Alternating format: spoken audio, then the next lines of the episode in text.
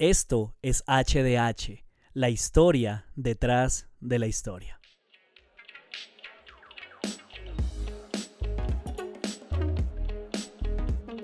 Bienvenidos, bienvenidos nuevamente a su casa, a su podcast HDH, la historia detrás de la historia, el seminario para los que no van al seminario, para los que no pueden hacerlo, este es el salón de clases donde venimos a aprender, donde venimos a reflexionar acerca de por qué creemos lo que creemos, por qué eh, estamos en este camino que se llama cristianismo, por qué somos seguidores de Jesús. No solamente se necesita corazón, también eh, podemos aplicarle razón, conocimiento para fortalecer pues obviamente nuestra fe, porque a diferencia de lo que muchos creen, el conocimiento no mengua, no disminuye, no debilita la fe, sino que la fortalece. Así que pues este es el espacio que hemos diseñado en el que esperamos que ustedes puedan crecer, que puedan seguir avanzando y pues obviamente enamorándose más de Dios, enamorándose más de Jesús, porque eh, todo, todo lo que aprendemos siempre apunta a eso, a la grandeza que eh, Él tiene. Así que pues bienvenidos nuevamente. Espero que estén muy, muy atentos. Hay un tema bien interesante. Eh, no es tan extenso como los demás, pero igual eh, deja muchas enseñanzas. Así que espero que estén muy atentos. Bueno, a manera de resumen rápidamente, eh, las cosas han ido, en mi país han ido, digamos, como, entre comillas, alivianándose un poquitico, se siente algo de incertidumbre, porque aunque las manifestaciones y la violencia pues han parado un poco, pues todavía no se tiene respuesta a muchas de las peticiones que el pueblo pues está esperando que se den, así que eh, insisto nuevamente, pongo esto en, en, sus manos para que nos acompañen en oración, pidiendo a Dios pues que intervenga en medio de nuestro país, que estoy seguro que, que lo necesita demasiado. Eh, por otra parte, pues les cuento entonces que vamos a iniciar hoy hablando acerca de un nuevo género literario, son las parábolas. Como les digo, quizá no se sienta tan extenso, bueno, aunque siempre decimos lo mismo y el, episodio termina siendo eh, largo, pero, pero bueno. La idea es que, que podamos aprovechar bien el tiempo, que podamos aprender acerca de este tema, que podamos disfrutar el tiempo que, tengamos aquí pues en el, en el salón de clases. ¿Qué cosa se me puede estar olvidando? Ya, ya recuerdo darle las gracias a todos ustedes que se han ido conectando semana tras semana de verdad, que se mantienen fieles. Eh, que apoyan este proyecto, que se sienten edificados, como, como se los he dicho, que se sienten alimentados, eso me parece muy, muy bonito. Pero pues como la idea eh, es que cuando nosotros recibimos algo bueno lo compartamos, les invito nuevamente a que ustedes pasen la voz, si quieren repostear las publicaciones de Instagram, recuerden que ahí estamos como hdh.podcast. Eh, que compartan los estados, yo no soy alguien acosador, eh, para algunos puede ser algo negativo que no publique a toda hora algo que no esté moviendo demasiado las redes, pues obviamente sé que tengo que, que seguir aprendiendo en esta parte y tenemos que seguir mejorando, pero pues mi idea es que eh, sea, todo el contenido que se presente sea puntual, así que pues les invito a que ustedes sean esos voceros, a que ustedes sean los que ayuden a que la página también se mueva para que muchas otras personas pues puedan conocer acerca de nuestro proyecto. Así que pues ya dejando de lado toda la publicidad, todo el protocolo, todo lo que era la introducción, pues adentrémonos en el mundo de las parábolas. Episodio 23, Introducción a la Hermenéutica Bíblica, parte 11, o como lo hemos denominado, Control Machete, Perfume y Parábolas. A ustedes se les permite entender el secreto del reino de Dios, pero utilizo parábolas para hablarles a los de afuera, para que se cumplan las escrituras. Cuando ellos vean lo que hago, no aprenderán nada. Cuando oigan lo que digo, no entenderán. De lo contrario, se volverían a mí y serían perdonados. Marcos 4, 11 y 12.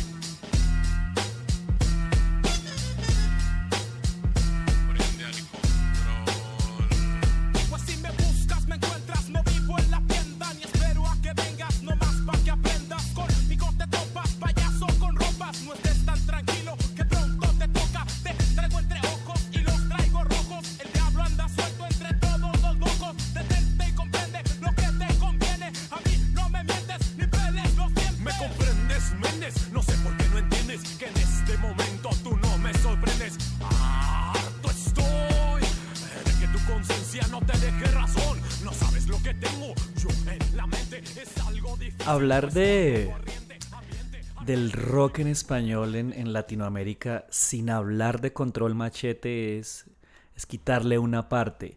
Porque, eh, bueno, esto se los confieso, no lo estoy hablando desde la del conocimiento total, pues así del, mejor dicho, el historiador, no. Pero hace, hace un tiempo eh, tuve la oportunidad de escuchar un, un episodio de un podcast que, de una historiadora colombiana que se llama Diana Uribe. Y eh, pues ella hizo una serie completa sobre el rock en Latinoamérica, la historia del rock en Latinoamérica precisamente. Y, allí ella mencionó un documental pues del cual ella se había inspirado para, para hablar acerca de esto que se llama Rompan Todo, que está en Netflix.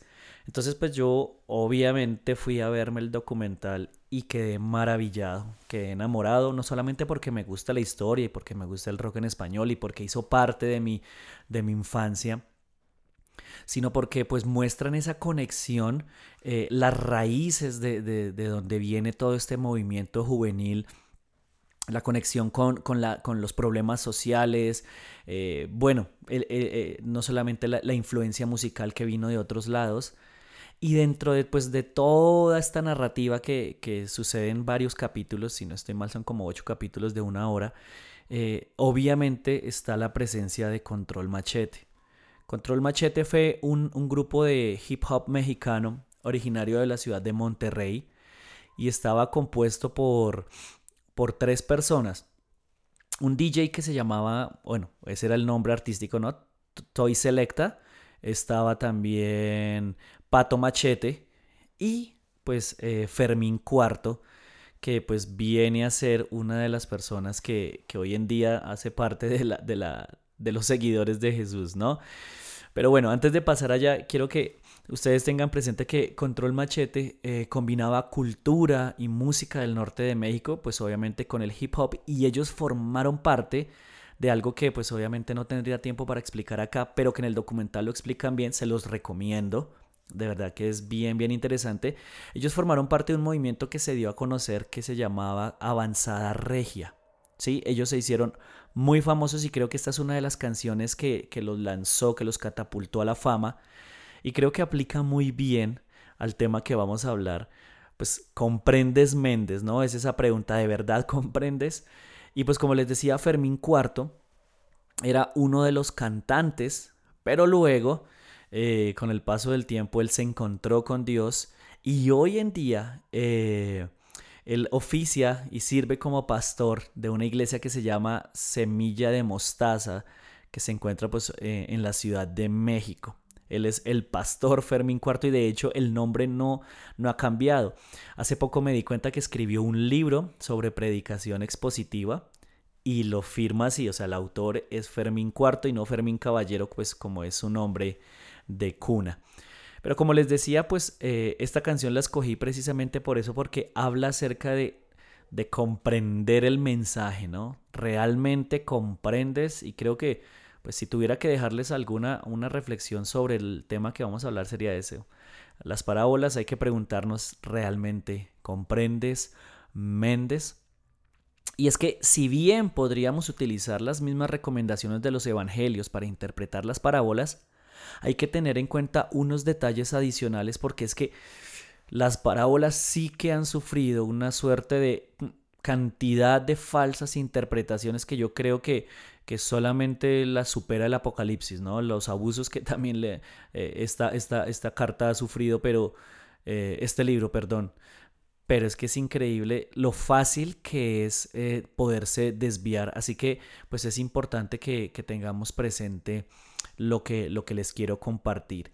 Y, ustedes se fijaron al inicio, antes de que sonara la canción, leí el texto de Marcos capítulo 4, versículo 10 al 12. Y pues cuando usted lo lee así a simple vista, pareciera. Y, si de pronto tiene la Biblia ahí a la mano, lo puede ver o se quiere devolver para escucharlo, pues se va a dar cuenta que pareciera que Jesús les dice a los discípulos, a, su audiencia, que las parábolas contienen, entre comillas, secretos especiales y que solo podrían ser descubiertos, por ejemplo, a través de alegorías y que obviamente estos secretos solamente le pertenecían a, bueno, a los discípulos y ahora a la iglesia mientras que eh, los no creyentes nunca iban a entender, nunca iban a ser capaces de discernir lo que, eh, eh, los mensajes ocultos que traían estas enseñanzas. Y de hecho, este, este, este, pensamiento se popularizó durante muchos años, bueno, hoy en día todavía se mantiene, pero, pero por ejemplo, personajes conocidos en la historia de la iglesia también eh, fueron presas de, esta interpretación, como por ejemplo San Agustín. Y quiero darles un ejemplo de lo que hizo él para que usted vaya viendo hacia dónde yo voy con, el tema de, alegorías, de, forzar el texto, de abusarlo. Y quiero darles el ejemplo que él, eh, que él hizo acerca de eh, la parábola del buen samaritano. O sea, lo que, lo, que, lo que se creía es que cada palabra, cada frase de las parábolas tenía un significado oculto y lo que tocaba era pues extraerlo al presente, ¿no? O relacionarlo, digamos, con un concepto más grande de la Biblia. Pero bueno, ya, basta de, cháchara, así que miren cómo dice el ejemplo. Bajaba un hombre de Jerusalén a Jericó y San Agustín cree que ese hombre es Adán. Jerusalén eh, es la ciudad celestial de paz de la cual cayó Adán. Jericó es la luna. No entiendo por qué. Bueno, igual no, es, no, no, busque la verdad si, si la palabra Jericó en su significado original tenga que ver algo con la luna, pero bueno. Entonces, eh, San Agustín lo ve así, es la luna y consecuentemente significa la mortalidad de Adán. No sé ni por qué. Los ladrones, el grupo de ladrones ¿no? que, que vienen, son el diablo y sus ángeles. Lo despojaron, o sea, le quitaron su inmortalidad. Lo golpearon, o sea, lo persuadieron a pecar, dejándolo medio muerto. Como hombre sigue viviendo, pero muere espiritualmente, por lo tanto está medio muerto. El sacerdote y el levita, el sacerdocio y ministerio del Antiguo Testamento. El samaritano, se dice que significa guardián, por lo tanto quiere decir que es Cristo. Le curó las heridas, o sea, le puso freno al pecado. Aceite es el consuelo de la esperanza. Vino es una exhortación a trabajar con un espíritu ferviente. Cabalgadura es la carne de la encarnación de Cristo. Alojamiento es la iglesia. Cuando yo vuelva después de la resurrección, dos monedas de plata, la promesa de esta vida y de la vida futura. El mesonero, el apóstol Pablo. Uno dice, ¿what? o sea, se lleva a, a la parábola a significar una cantidad de cosas que en últimas no tienen nada que ver. Y perdóneme lo que le voy a decir, aunque parezca impresionante y profundo, cuando usted estudia la parábola se va a dar cuenta que ese nunca fue y no es el verdadero sentido, ¿no?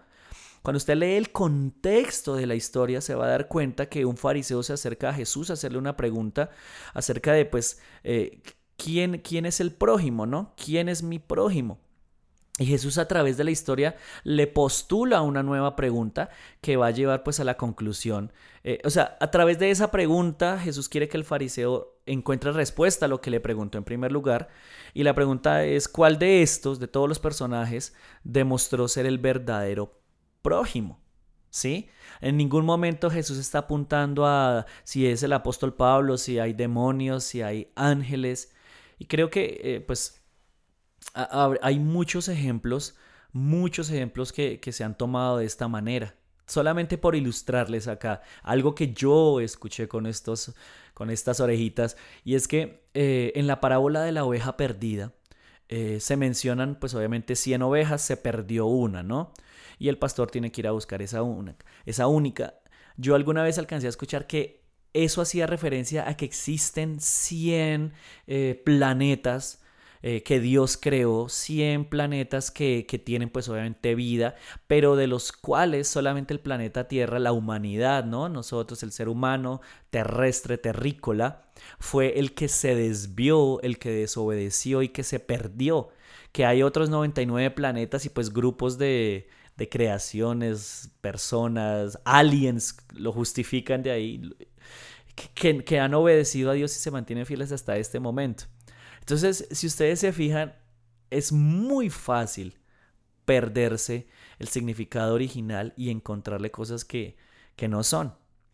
Pero de hecho yo quiero mencionarles lo siguiente. Lucas es una de las personas que menciona en varios pasajes que la intención de Jesús es que todos entendieran su mensaje. Aun cuando utilizaba parábolas, él nunca se propuso esconder eh, cosas terribles o misterios o profundidades. No, y, usted lo puede consultar, por ejemplo, en Lucas 15.3, Lucas 10, 36 y 37.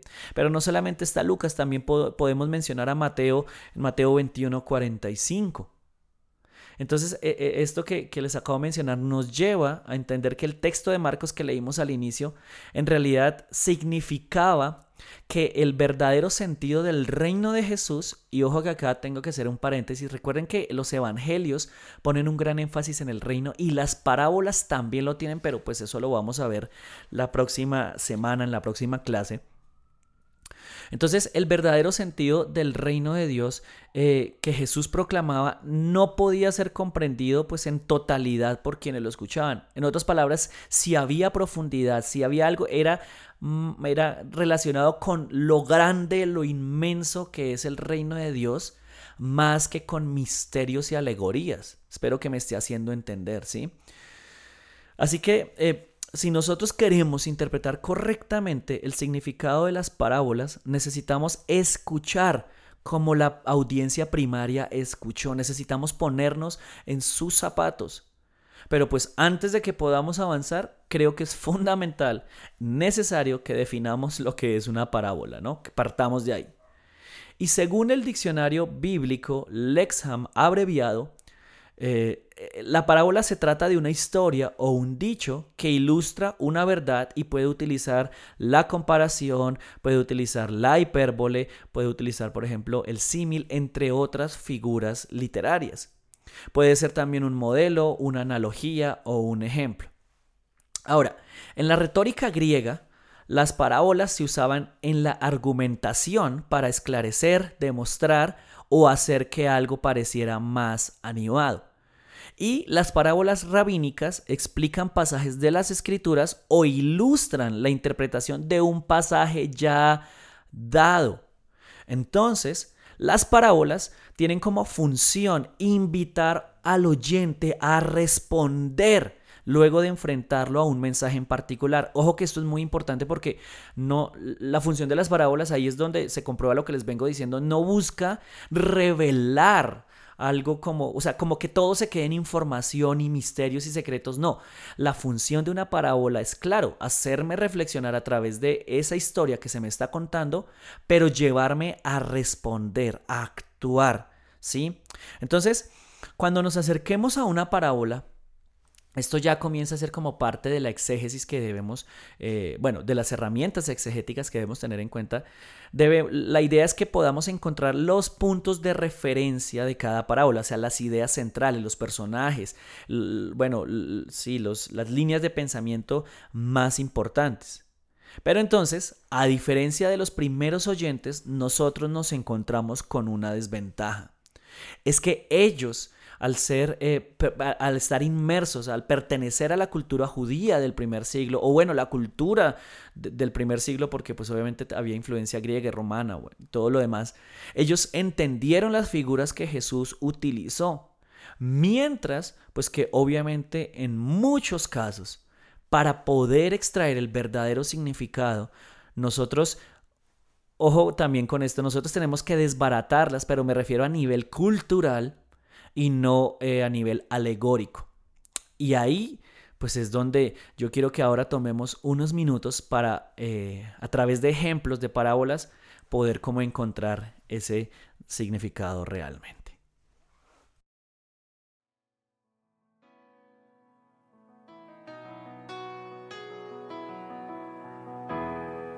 Cuando pienso en tu amor y en tu fidelidad no puedo hacer más que postrarme y adorar.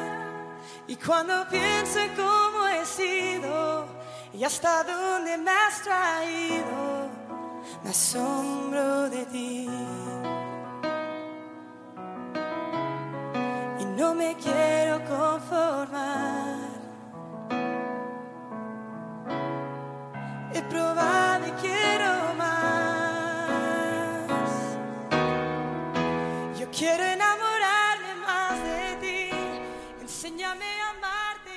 no sé cuántos de ustedes, espero que sean pocos, pero creo que la mayoría de, de personas que, hemos crecido en un ambiente cristiano, de iglesia, eh, hemos escuchado esta canción alguna vez, la hemos cantado a grito herido, hemos llorado con esta. Eh, que se popularizó a través de, de, esta banda en espíritu y, en verdad, si no estoy mal, una banda mexicana, pero que en realidad fue compuesta por una cantante española, ¿no? Jazz Jacob.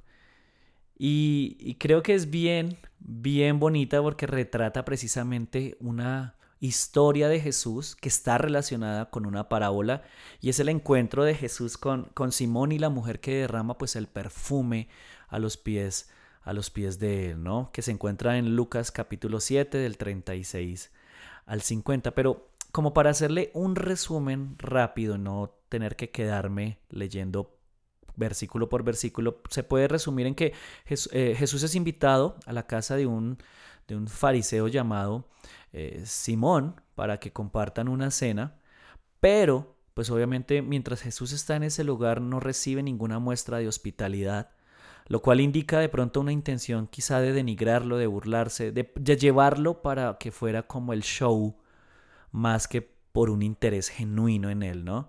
Sin embargo, una prostituta que se entera que Jesús está en este lugar, entra a la casa, llega a la casa y ella es la encargada de honrarlo a través de, de muestras de, de, cariño, ¿no? Derrama un perfume, le limpia los pies con sus cabellos, y lo que los fariseos esperaban en ese momento es que Jesús demostrara que era un profeta verdadero, que era el Mesías, que era alguien que tenía una relación con Dios, porque si era así, se iba a dar cuenta de qué clase de mujer era la que estaba a sus pies, qué clase de mujer era la que lo estaba tocando, y entonces lo que se esperaba es que viniera un juicio, un regaño, una crítica pública pues a esta mujer.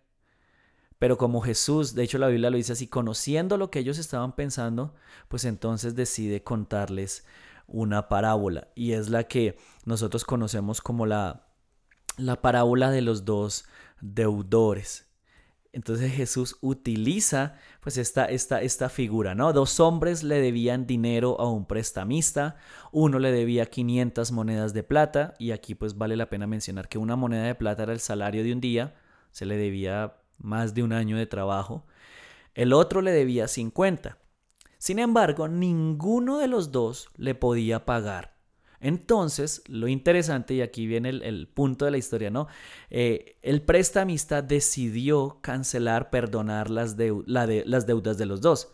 Entonces, el punto que encontramos acá es quién, de hecho Jesús lo menciona, ¿no? ¿Quién piensa usted que le, había, eh, le ofrecería más amor al prestamista, pues la conclusión es pues al que se le perdonó más. ¿No? Esa sería como, como la lógica y pues a donde nos quiere llevar la historia. Y pues obviamente aquí eh, podemos identificar tres puntos de referencia claros. El prestamista, quien viene siendo o tomando la figura de Dios, y los dos deudores, Simón y la mujer. Y ambos, ambos en la audiencia escuchan la historia y ambos toman un significado. Porque Jesús lo que está mostrando es obviamente que todos hemos pecado, que todos hemos fallado, que todos tenemos deudas con Dios. Y aún así, Dios, sin importar quiénes somos o qué hayamos hecho, pues decide perdonarnos libremente. Pero entonces aquí, como les mencionaba, Simón entiende una, una cosa, o sea, recibe una parte del mensaje y se siente avergonzado por la actitud que, que tomó. Pero entonces, por otro lado, la mujer no, no, se siente confrontada, digamos, negativamente, sino que ella se siente amada y se siente aceptada porque aunque haya, se haya equivocado mucho, eh, Dios tiene un lugar para ella en su familia, si se puede decir así. Mientras que Simón obviamente pues es confrontado desde su religiosidad, de creerse mejor que otra persona. Entonces, si ustedes se fijan, no tenemos que alegorizar nada, no tenemos que forzar el texto a, otras cosas buscando significados extraños. Ah, es que los cabellos representan esto, o, o el perfume significa esto. No, no, no tiene nada nada que ver. Obviamente, claro, podríamos encontrar una que otra, otro dato interesante, pero acerca, por ejemplo, del perfume o bueno, detalles así. Sin embargo, el mensaje, la carne de, la parábola no, no está escondida terriblemente, ¿sí? No hay nada oculto detrás de lo que Jesús busca enseñar. Entonces, eh, cuando nosotros eh, vayamos a interpretar una parábola, requerimos tres cosas. Y no son cosas imposibles de hacer, pero sí requieren pues obviamente un esfuerzo. La primera es que necesitamos sentarnos y escuchar la parábola varias veces. La podemos leer en voz alta o bueno, la podemos leer mentalmente, pero prestándole toda la atención y no solamente una vez, sino como les digo varias veces. Luego, como ya también lo habíamos mencionado, es importante identificar los puntos de referencia que Jesús quiso que la audiencia primaria captara. Y en tercer lugar, tratar de determinar la reacción y lo que comprendió ese grupo de oyentes.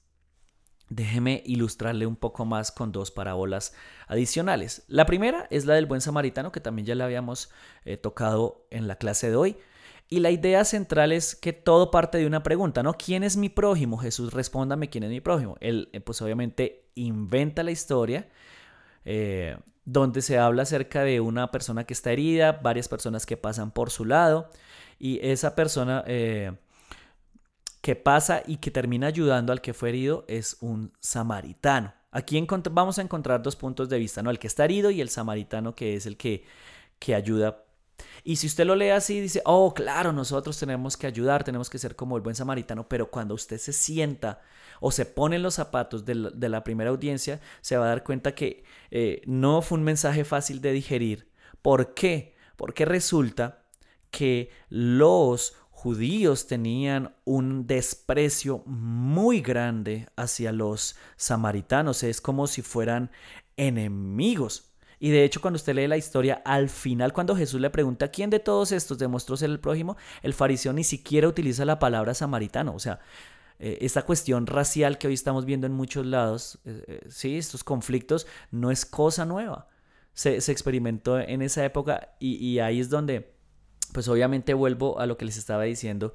Tenemos, tenemos que entender algo. La parábola destruye la pregunta del fariseo, o sea, ni siquiera la responde, sino que la destruye llevándolo a entender que el prójimo no tiene limitantes, ni de religión, ni de estrato socioeconómico, ni ninguna otra cosa que nosotros nos podamos imaginar. Y ahí es donde está la profundidad, ¿no? Pues de, de la parábola, el peso, la enseñanza.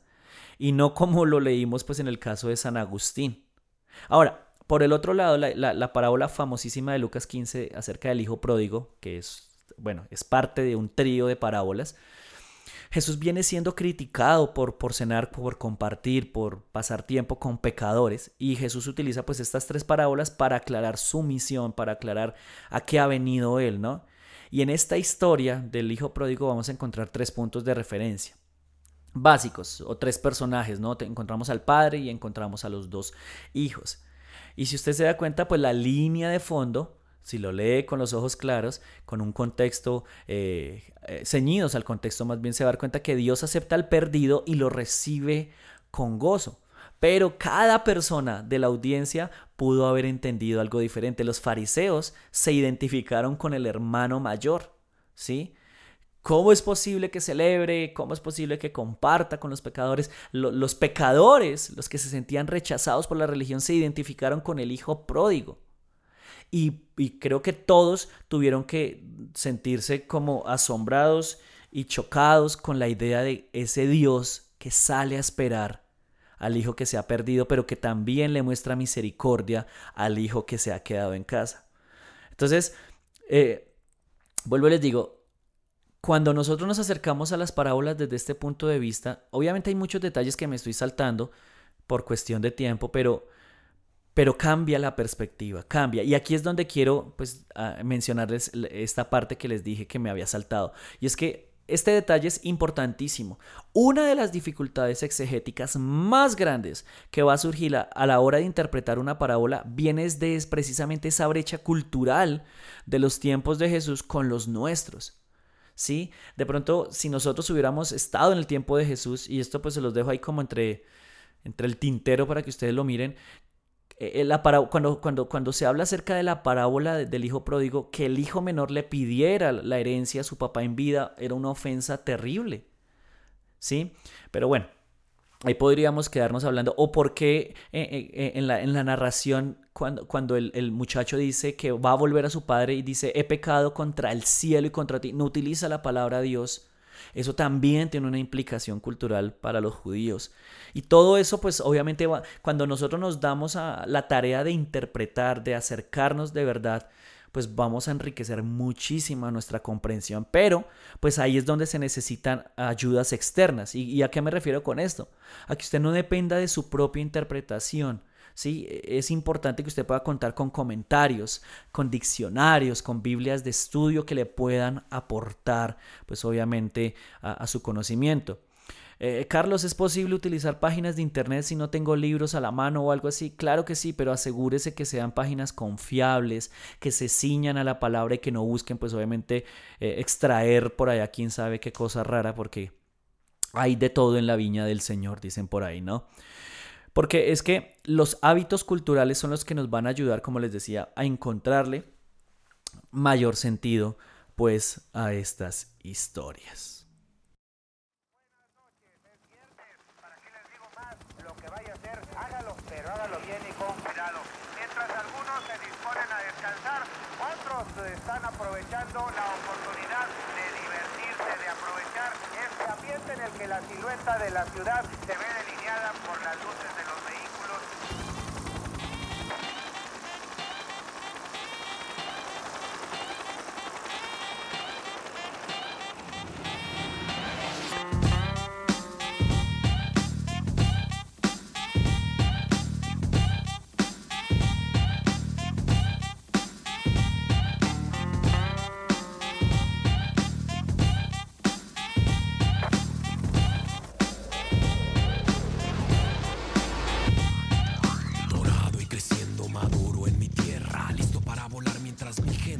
entrados en gastos ya, ya que nos vamos a poner a cambiar la playlist del episodio de hoy. Ya arrancamos con Control Machete y terminamos con el Pastor Fermín Cuarto. Saludos Pastor, allá en la Ciudad de México. Yo sé que usted escucha mi podcast, así que, pues bueno. Eh, ¿a, ¿a, dónde vamos? Ya, ya hasta me perdí de lo que estaba diciendo pensando en que el pastor Fermín Cuarto está ya con un café escuchando HDH. Entonces, como les decía, eh, es importante que nosotros tengamos en cuenta que aunque parecen historias sencillas, requieren de verdad que nos tomemos en serio la tarea, al igual que ha sucedido con todos los, los géneros literarios que hemos visto y que creo que es una de las cosas que ha permanecido en todo, ¿no? Es una tarea seria eh, realizar la exégesis de cada uno de estos textos si es que queremos pues no forzar y no convertir la Biblia en, cualquier cosa que se nos ocurra por la mente, ¿no? Se nos ocurre en la mente, no por la mente. Así que, eh, bueno, les cuento que la próxima semana vamos a seguir hablando de parábolas. Quiero que hablemos acerca de qué hacemos con esas parábolas de las cuales no tenemos contexto, o sea, que se nos lanzan así, pero no tenemos mucha información contextual quiero que hablemos también acerca pues, de la hermenéutica y, eh, importantísimo, quiero que hablemos acerca de las parábolas como un mensaje eh, del reino de Dios, que recuerden que es fundamental a la hora de interpretar los evangelios. Entonces, pues nada, eh, creo que eso ha sido todo por hoy. Creo que estamos marcando un buen tiempo, no es agotador. Un abrazo a la distancia. Cerramos con toda la información parroquial. Recuerden que esto es HDH, la historia detrás de la historia, el podcast para los que no van al seminario pero quieren hacerlo.